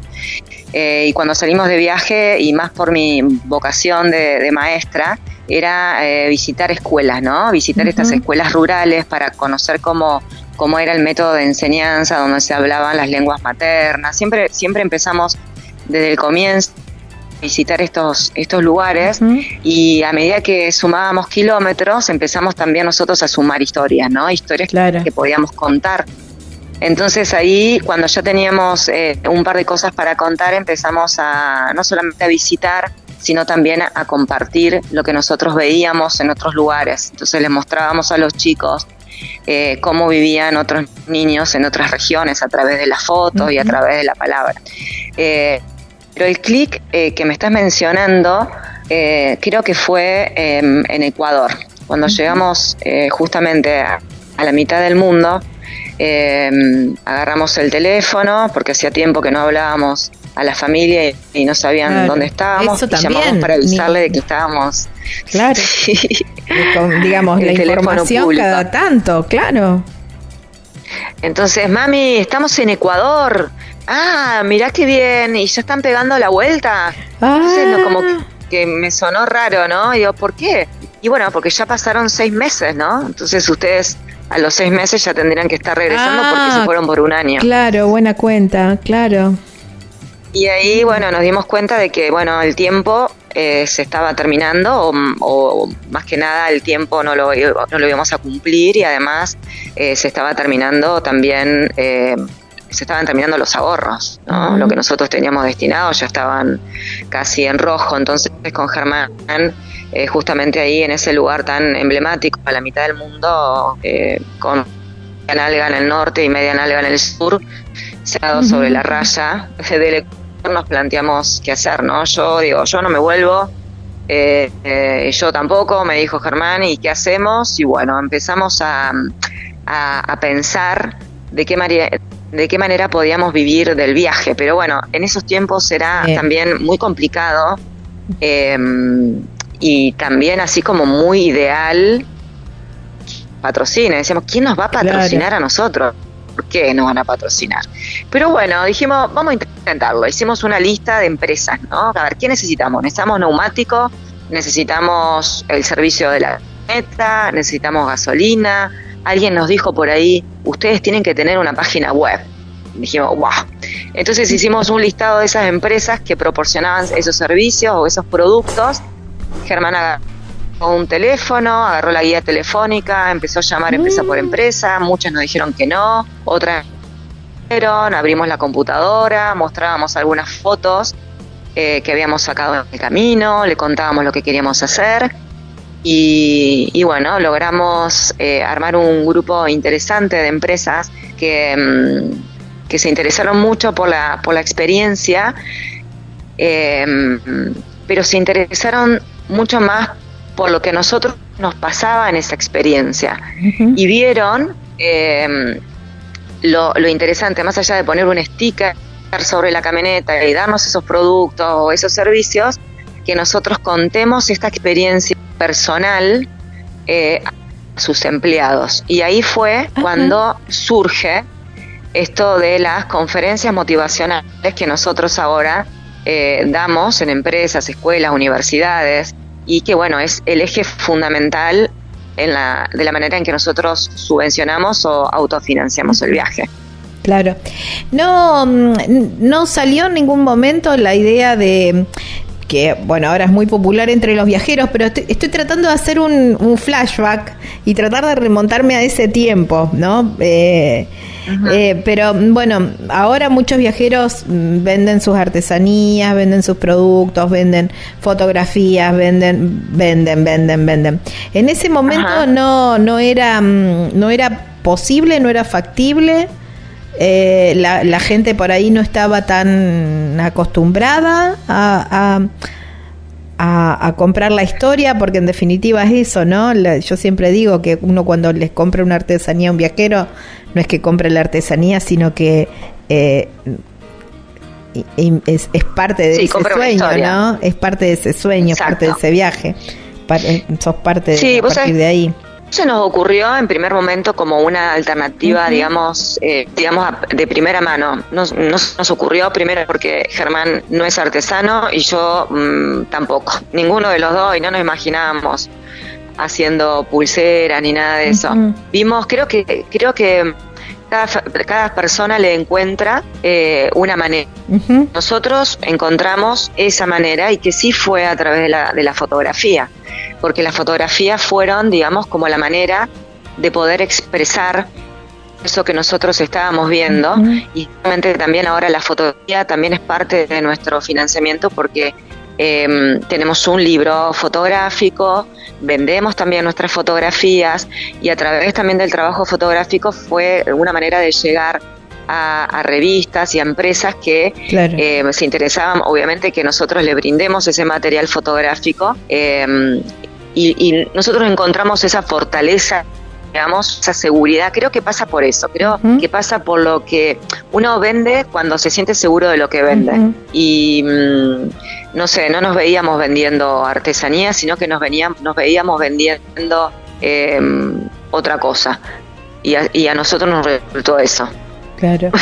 Eh, no, y la, la verdad que la fotografía, por ahí leí también que, que, que te hiciste eh, amante de la fotografía en el viaje, ¿no? Eh, y la verdad que son preciosas. Tenés un, un gusto exquisito para, para, para justamente plasmar eh, la- los lugares y las, las situaciones y los momentos. La verdad que son preciosas, preciosas. Te quedarías Bueno, horas ahí en, el Instagram.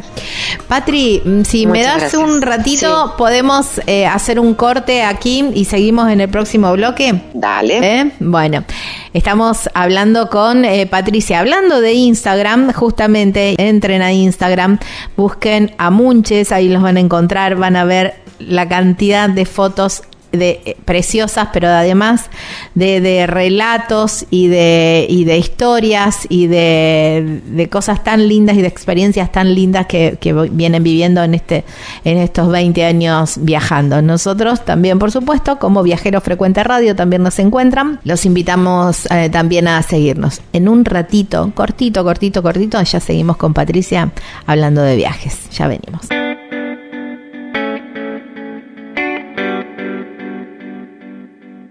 Si estás buscando una estadía perfecta en medio de la belleza natural de Tafí del Valle, bueno, Cabañas Pacarina son las respuestas, porque además de estar completamente equipadas, con un mobiliario muy lindo, hecho por gente de la zona, bueno, la verdad que las cabañas son muy, pero muy, pero muy bonitas. Lo que más me gusta son esas panorámicas espectaculares que tienen desde los ventanales. Son como cuadros pintados por la naturaleza, porque realmente uno desde, desde dentro de la cabaña tiene la vista a los cerros y es maravilloso, maravilloso. Pero además tiene un parque grandísimo donde hay juegos para niños. Allí están Marisa y toda su familia siempre, siempre disponibles para atender todas tus necesidades. ¿eh? ¿Cómo te contactas con ellos? Mira, por teléfono o por WhatsApp al 381 331-3588. En las redes sociales los encontrás como Cabanas Pacarina, Pacarina con Q.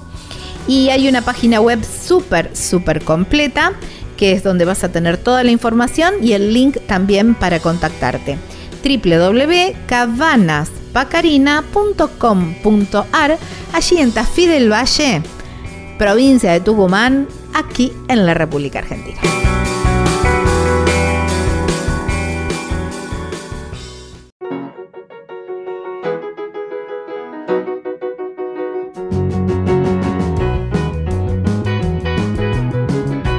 Villa Gesell es un clásico de la costa atlántica y nosotros tenemos una muy buena recomendación porque en Hostería Las Muticias es un lugar perfecto para ir a disfrutar, relajarte y, y descansar. ¿Por qué? Porque está solamente a 30 metros del mar. A ver, ahí te cruzás nada más y ya tenés para disfrutar de la playa. Pero si te gusta la pileta, si querés disfrutar o ir alternando un rato, un día de pileta o una tarde de pileta y una y la mañana en la playa o al revés.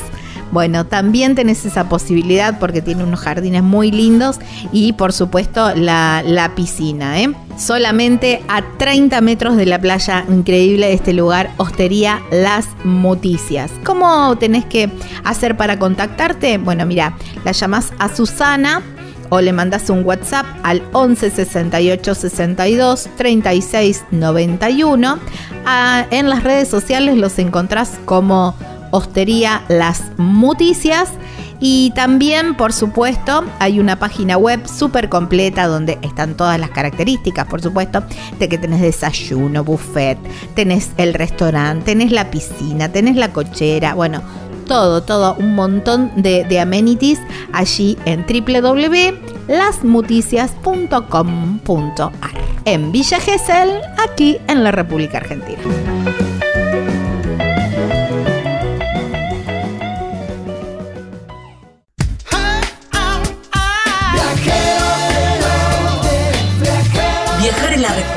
No importa cuál sea la pregunta. Estás escuchando Viajero Frecuente.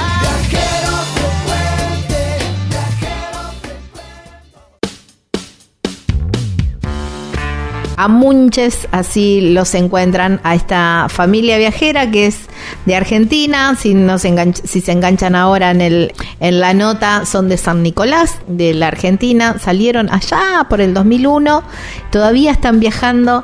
Y la, la pregunta, Patri, es, eh, ¿volvieron a Argentina en algún momento? Volvimos muy poquitas veces. Yo volví cuando nació Inti para que la familia la conozca en el 2008. Eh, después volvimos como en el 2013 y la última vez que estuvimos fue en el 2017, 2018. Fuimos Wow. tres veces nada más Argentina y bueno, ahora estamos planificando eh, y poniendo toda nuestra energía y todo nuestro esfuerzo para eh, pasar el primer cumpleaños de Inti, eh, que el sueño de ella es pasar un cumpleaños con sus abuelos, así que si todo va bien, si, si todo se alinea, vamos a estar visitando Argentina en octubre aproximadamente de este año. Bueno, los vamos a estar esperando por acá. Hablábamos que, mm, que bueno, adoptaron un, a, a Colo en Colombia y siguieron. Y cuando y llegaron a Alaska en la, en la Land Rover, ¿verdad? ¿Verdad? En la camioneta. Sí, llegamos a Alaska en el año 2008 con una panza de siete meses Wow. y con la camioneta que no entraba un solo alfiler más. Eh, y bueno, ya con Germán en ese entonces teníamos cinco años y medio viajando y viviendo en, en la camioneta. Teníamos arriba del techo, que creo que fue lo único pro que, que teníamos, que era una carpa de techo, un roof tent que le dicen que bueno se levantaba arriba. A la noche nos subíamos a dormir ahí y a la mañana pum para abajo otra vez. Eh, la cocina era una cocina de camping y bueno además este adentro no tenía ningún tipo de espacio para, para convivir. Si llovía teníamos que comer en el asiento conductor y acompañante y no nos imaginábamos un espacio para un bebé así que Claro. con ganas de tener algo un poquito más cómodo, más práctico y finalmente un- una casa. Así lo pensamos al autobús. Más que un vehículo para hacer un viaje, lo pensamos como, como nuestra casa, como nuestra primera eh, casa. Así que bueno, vendimos esa camioneta, dijimos compramos algo un poco más grande. Al principio pensábamos en un en una furgoneta o una combi o algo así, pero después dijimos, a ver, la combi está bárbara, es genial, pero en algún momento también nos va a quedar chico. Y, y creo que es momento de tener nuestra casa. Así que dijimos, algo un poquito más grande. Y, y, mm, haciendo memoria de, de cuando andábamos en Centroamérica, nos encontramos con muchos autobuses escolares de los típicos gringos americanos, porque bueno, en Centroamérica y México y demás, el transporte público en la mayoría de los pueblos son estos tipos de, de- de camiones, le dicen acá. Son los autobuses que descartan de Estados Unidos y vienen acá y son transporte público. Y nosotros cada vez que veíamos uno alucinábamos, poníamos la ca- Es verdad, porque son como anchos autobús también, pum, ¿no? foto. Sí, tienen dos metros y medio de ancho. Nuestro es de 12 metros de largo. Claro. Tiene eh, 12 ventanas, hay de 8 ventanas y hay de 4 ventanas. El nuestro es el de 12. Dijimos, además, imagínate, le decía Germán, llegar a una escuela a dar una charla con los chicos y llegar en un autobús escolar. Era como que Claro, cerraba cerraba todos lados. todo el concepto, sí, cerraba toda la idea, todo el espíritu, todo el concepto. Dijimos, no, compramos un autobús escolar, le sacamos los asientos y hacemos adentro algo. Hacemos nuestra casita simple, sencilla, con lo que necesitamos, lo básico. Y mm, bueno, una cosa llevó a la otra y dijimos, bueno, no, hay que hacerlo bien, ¿no? Entonces, bueno, finalmente dijimos, no, hagamos nuestra casa acá adentro. Y todavía sigue esa casa. Es la misma. Hay, es la misma, hay que hacerle algunas remodelaciones, por ejemplo, la cama de Inti, que cuando la hicimos era un bebé y marcamos en el piso, eh, la pusimos en el piso a Inti, ¿no? Y dijimos, bueno, a ver, de acá hasta acá, es suficiente, dijimos con Germán, esto va a tener hasta rato y ahora las Claro, patas le quedan Claro, afuera. está más alta que vos, Inti. Sí, entonces bueno, ahí tenemos que hacer un- unas modificaciones, queremos dejarle el cuarto que está al final a Inti y nosotros a partir de su cama que está adelante hacernos algo eh, más, digamos, como portátil, más que se abre la noche y se cierre la mañana, porque en definitiva los primeros que se levantan y los últimos que se, se duermen siempre somos nosotros, así que Claro. le vamos a dejar el cuarto a ella.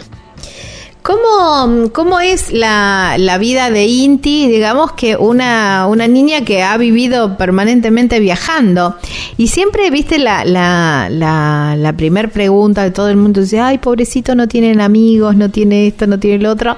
Y es, son los que más tienen amigos, son los que mejor eh, sociabilizan con... A mí me encanta hablar con hijos de viajeros porque bueno, son súper desenvueltos, me, me encanta.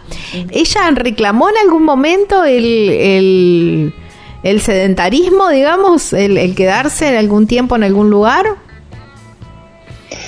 Eh, bueno, obviamente como vos dijiste, Inti fue creciendo en el, en el viaje y a medida que van creciendo los, los intereses y, y las necesidades de los niños también va cambiando, ¿no? O sea, no es lo mismo Inti cuando tenía este, cinco años, por ejemplo, la manera de relacionarse con los otros a la manera que es ahora de relacionarse con los otros. Eso va cambiando muchísimo. Ahora estamos viviendo la, la etapa de la adolescencia con todo lo que eso implica, porque bueno, más allá de que nosotros estemos viajando, eh, eh, es igual, es lo mismo, o sea, nos enfrentamos a las mismas eh, realidades.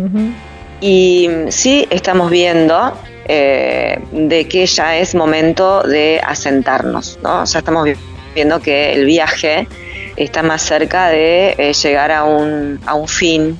eh, sueño que empezó hace 20 años está también muy cerca de terminar, pero también está eh, próximo a empezar otro. Siempre decimos con Ger que, que cuando uno cumple un sueño viene otro, así es la vida, ¿no?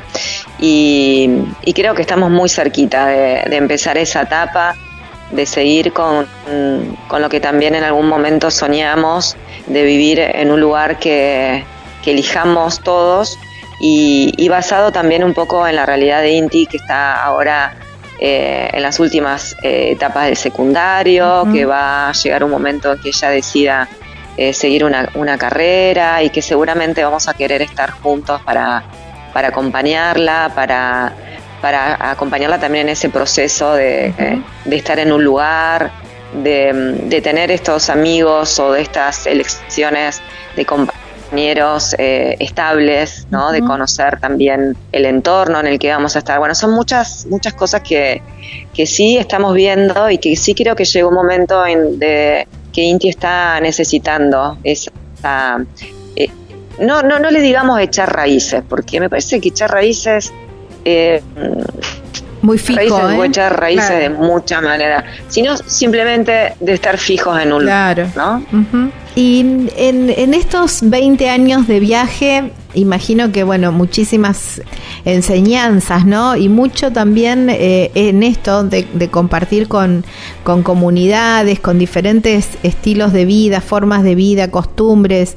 Y, mm, y en este también, imagino que en estos 20 años les ha tocado, en este volver a las raíces, en el sentido de que eh, quizás los 90 hacen, no sé si más superficiales o no, pero bueno, en, en, en todo este periodo hubo como un reconocimiento a cuidar eh, la Pachamama, en, en, el respeto a la Pachamama, en, cuidar un poco más el medio ambiente.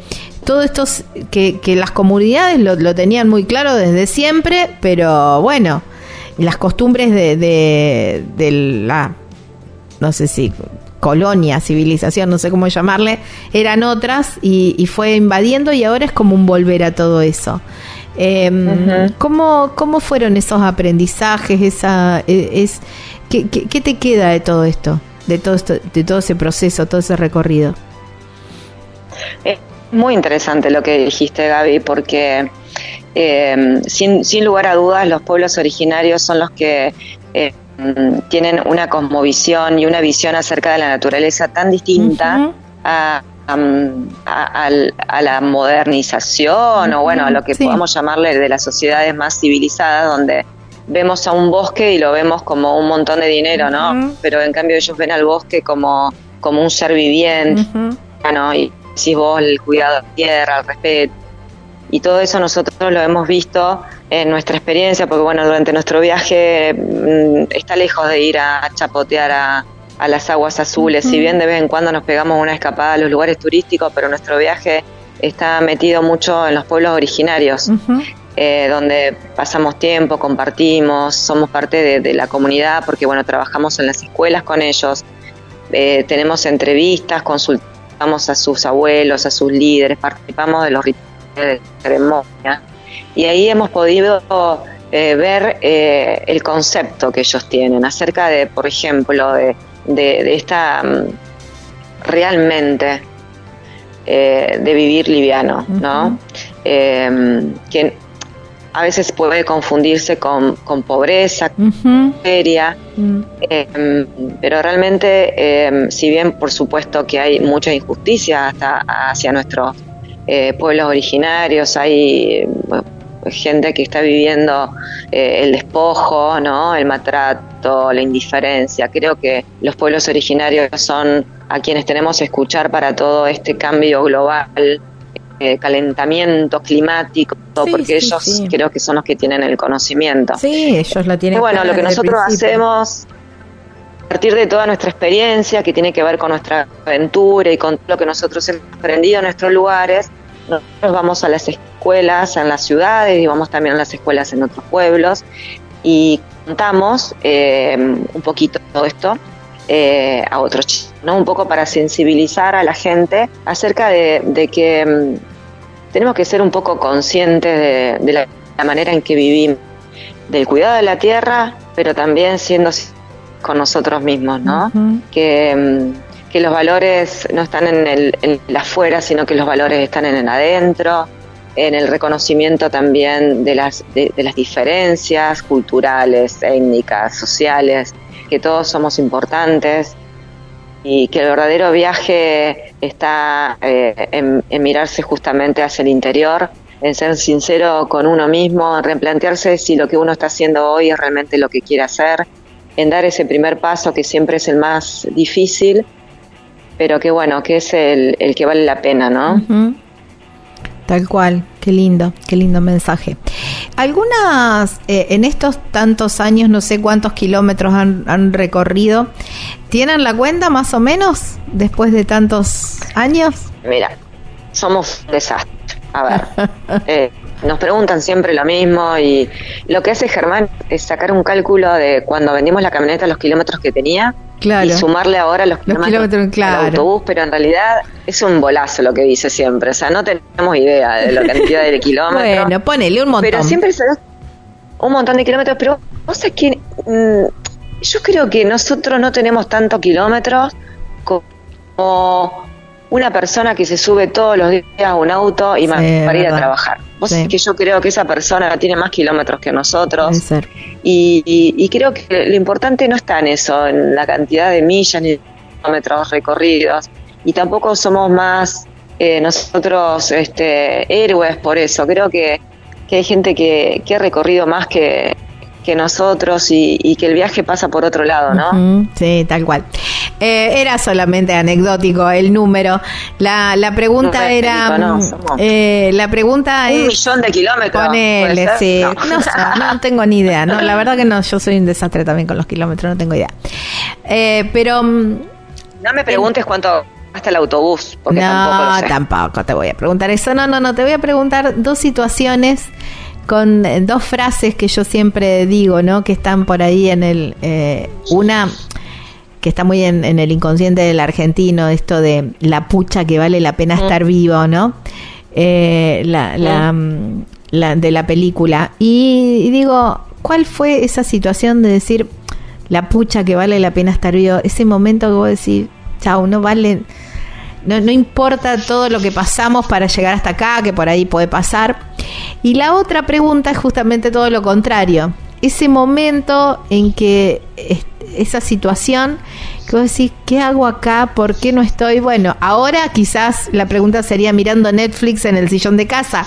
En ese momento, qué sé yo, sentada leyendo un libro, eh, allá por el, dos- por el 2000. Pero esas situaciones, las primeras que te lleguen, porque, y la pregunta era en tanta cantidad de kilómetros, en esos miles y miles de cientos de miles de kilómetros que, que, tienen encima, eh, la primera experiencia así que te acuerdes en estas dos situaciones. Creo que lo más intenso fue eh, el nacimiento de Inti. Y mira, fíjate que no dista tanto de, de- de un sentimiento compartido con un montón de mujeres o de mamás que, pueden Sí, estar sí, sí, escuchando. sí, tal Creo cual. que no es tan distinto. O sea, por más allá de que esté arriba de un viaje hace 20 años, creo que lo más importante que nos ha pasado, que me ha pasado a mí como mujer, y creo que también a Germán como, como hombre, es habernos convertido en familia. Eh, y creo que, que también fue, digamos, como eh, el gran el, gran apego a este viaje para poder seguir, para seguir viajando y poder compartir con esta persona que, con este ser nuevo que venía al mundo, de poder em, transmitirle y que viva la misma experiencia u otras experiencias, pero que viva em, todo lo, todo lo lindo eh, de viajar. Me refiero a todo lo lindo, incluyendo también a los momentos difíciles. Claro, sí, porque sí. em, son parte de la vida. nunca, sí, vos es que nunca, nunca nos planteamos con Germán al momento de, de traer un hijo al mundo, de pintarle el mundo de rosa, ¿viste? Siempre decíamos que importante que los chicos que los niños vean las realidades, vean que, que la vida no es color de rosa, que la vida hay que salir a pelearla todos los días, que los sueños se cumplen con esfuerzo, con sacrificio, con perseverancia, con también eh, dejar de lado muchas cosas, resignar. Eh, la vida es todo eso, la vida es trabajo, la vida es eh, lo que mi viejo me enseñó, o sea, gente trabajadora. eh, y creo que eso es lo mejor que le podemos dejar a nuestros hijos, ¿no? El mejor mensaje. Y mm, bueno, eso por un lado, la pucha que vale estar vivo, la pena estar vivo es el momento en que, que Inti nació y que, que se sumó a nuestras vidas.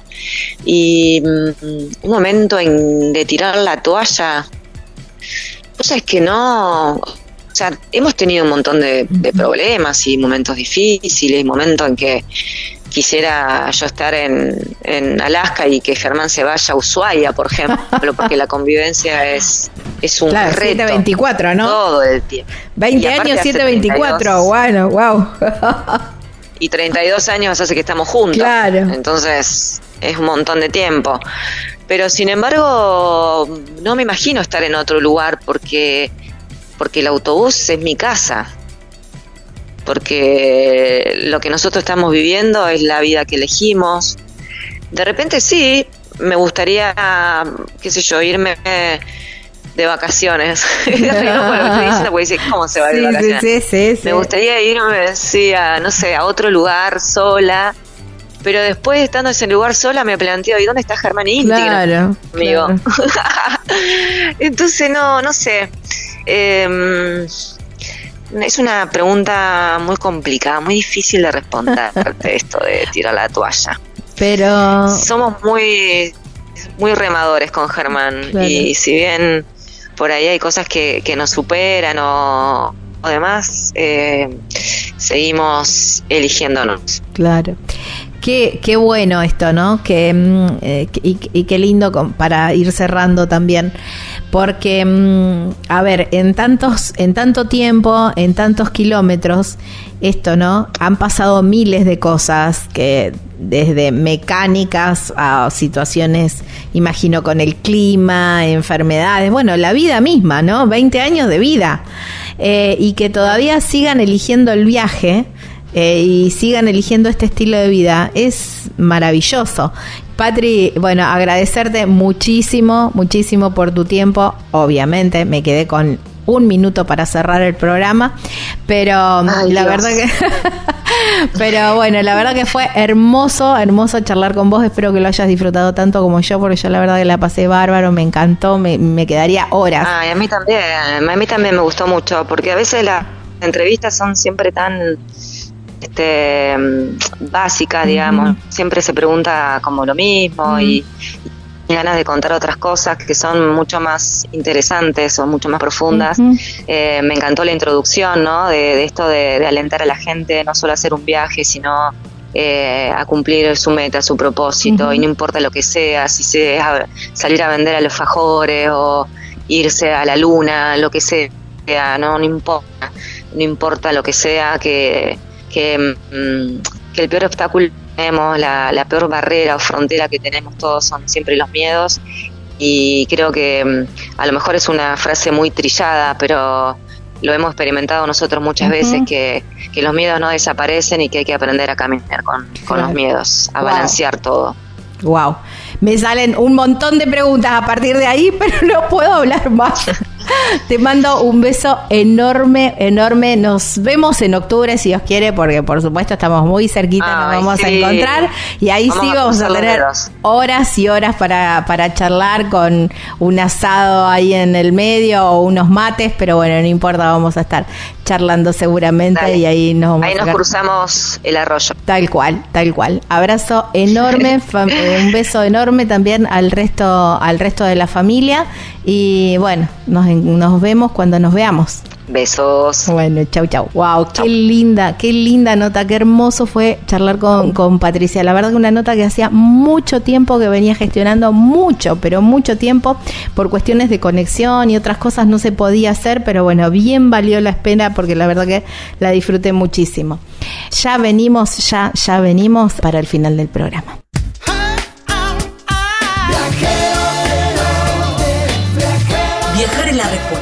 No importa cuál sea la pregunta. Estás escuchando Viajero Frecuente.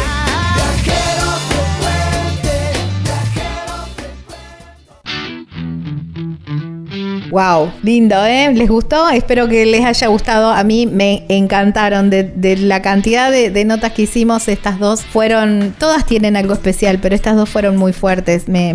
Por eso quería volver a compartirlas. Saben que pueden volver a escuchar este programa en Spotify como el programa número 392 de Viajero Frecuente Radio y en YouTube nos encuentran como Viajero Frecuente Radio. Hay una lista de reproducción que se llama Viajeros que Inspiran. Allí van a encontrar las notas, estas dos notas que hicimos hoy. Será hasta la próxima semana en esta misma radio, en este mismo horario, para seguir hablando de lo que más nos gustan, viajar. Chau, chau.